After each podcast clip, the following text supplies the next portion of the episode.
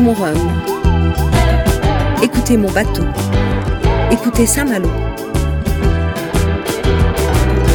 Écoutez mon skipper, mon vent, mes voiles, mon chant. Écoutez mon rhum, la chronique de Karine la Malouine. On est dimanche et vous avez oublié le changement d'heure. Chouette, vous avez du temps à perdre. Vous accompagnez votre fille à son premier concours hippique. Elle a la boule au ventre. Vous la rassurez comme vous pouvez. Allez, stop, vous arrêtez tout là. Vous décrochez. Trois minutes, une bulle d'air et de mer. Trois minutes pour écouter mon rhum. Surface du bateau, 700 mètres carrés. Surface à vivre, 7 mètres carrés. Voilà, vous y êtes.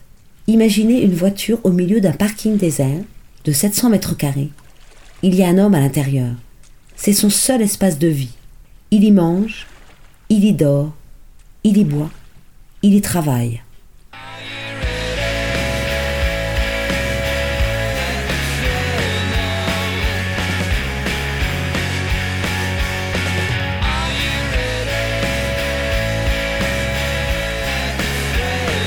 Là, l'homme attend. Il regarde sa montre, son tableau de bord. Dans sa tête, le décompte d'un chrono se fait entendre. Il tourne la clé de sa voiture, il va démarrer.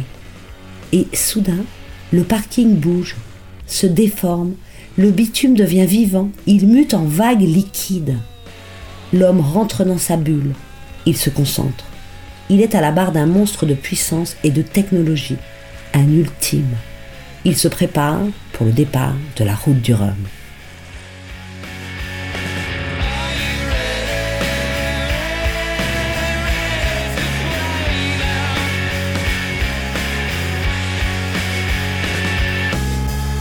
Les ultimes sont devenus des bateaux inhumains. Je veux dire par là qu'ils ne sont plus à la mesure de l'homme. D'ailleurs, sont-ils encore des bateaux? Cela reste à prouver.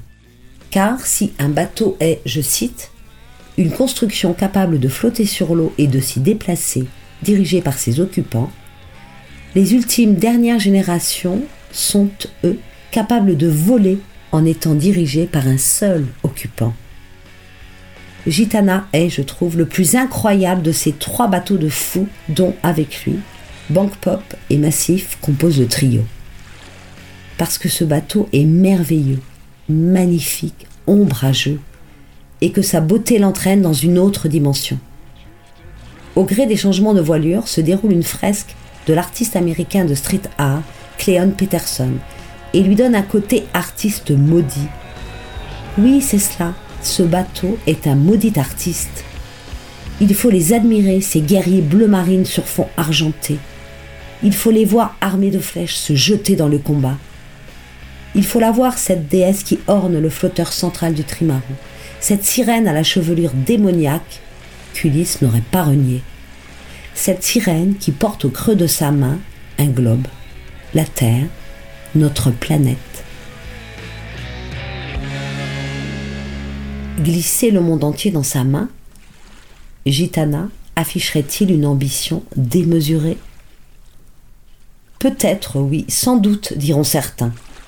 Après tout, soyons lucides, Gitana n'est pas moins que le dernier rejeton de la famille Rothschild. Et il n'a pas besoin que je lui fasse de publicité.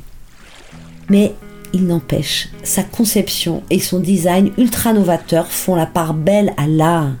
Et l'art ne s'adresse qu'au sens, qu'aux émotions, qu'aux intuitions. L'art est l'idée que l'on s'en fait.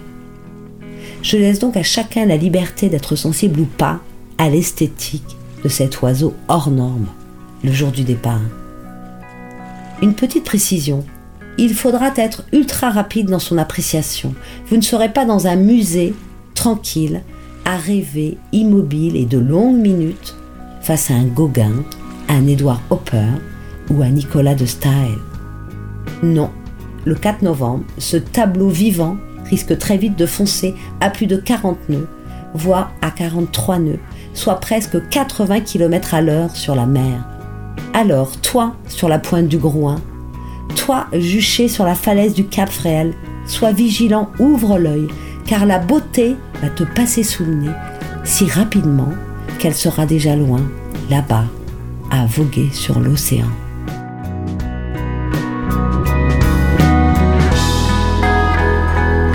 C'était Écoutez mon rhum, la chronique de Karine Fougeret, avec la ville de Saint-Malo et le Télégramme.